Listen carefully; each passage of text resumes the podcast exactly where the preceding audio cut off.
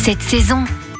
Nous sommes au cœur des cuisines de l'auberge du Jeu de Paume à Chantilly, dans l'Oise. Et c'est le chef Clément Lenorcy qui nous fait visiter les lieux et nous montre les coulisses de la table du Connétable, restaurant gastronomique de l'auberge. Clément Lenorcy, bonjour. Bonjour. Alors, on vous a demandé de choisir parmi toute votre carte un produit de saison qui vous tenait à cœur. Lequel avez-vous choisi? Alors aujourd'hui, on parle de la morille. La morille, c'est un produit qu'on aime particulièrement. Là, on est sur la fin de la saison. On a pu en profiter depuis un mois avec des jolis champignons qui nous viennent de Compiègne, hein, de notre région. Il suffit de traverser euh, la grande forêt qui nous sépare et on peut tomber facilement dessus. Et c'est un produit que j'affectionne particulièrement parce que c'est un vrai terrain de jeu. On peut faire plein de choses avec. Un petit nom euh, peut-être de celui qui vous fournit? Alors on travaille avec la société Épicure, qui est une société sur Gouvieux, qui nous source tous les produits qui sont des Hauts-de-France. Qu'est-ce qu'elle a de particulier cette morille de Compiègne? C'est une morille qu'on trouve dans différentes tailles. L'avantage qu'on a, c'est que quand les morilles sont très grosses, parfois elles sont un petit peu spongieuses, donc nous on peut les travailler très cuisinées, comme une petite farce. Et puis on a des morilles qui sont plus petites, qu'on laisse cuire, qu'on déglace avec un joli vin blanc, et qui elles ont une appétence certaine. C'est des tout petits champignons, des petits bijoux. Donc en fait, vous les sélectionnez vraiment. Un petit conseil peut-être pour ceux qui nous écoutent, euh, qui voudraient les cuisiner à la maison, comment on les sélectionne et surtout comment on peut les cuisiner, qu'est-ce qu'il ne faut pas faire par exemple Alors la morille, c'est un champignon qui a une particularité, il ne se consomme pas cru. Quand euh, la morille est crue, elle est légèrement toxique, donc faut vraiment pas hésiter à avoir une cuisson un petit peu longue dans un corps gras, dans un joli beurre ou dans une huile d'olive qu'on aime particulièrement. Et puis moi, ce que je vous conseille, c'est toujours de venir déglacer ce petit gras, soit avec un petit vin, soit avec une goutte de vinaigre. Vous, vous le présentez à la carte, vous l'accompagnez avec quoi? Quel est votre plat en fait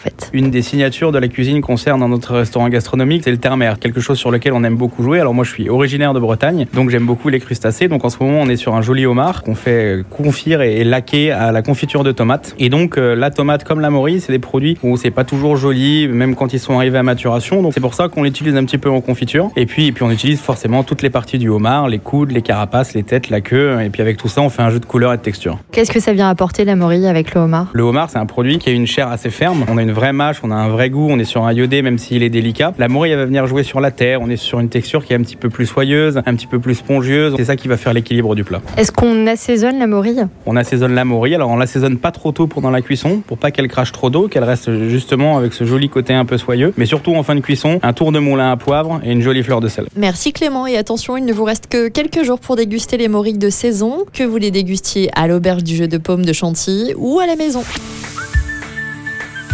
Retrouvez toutes les chroniques de Sanef 177 sur sanef177.com.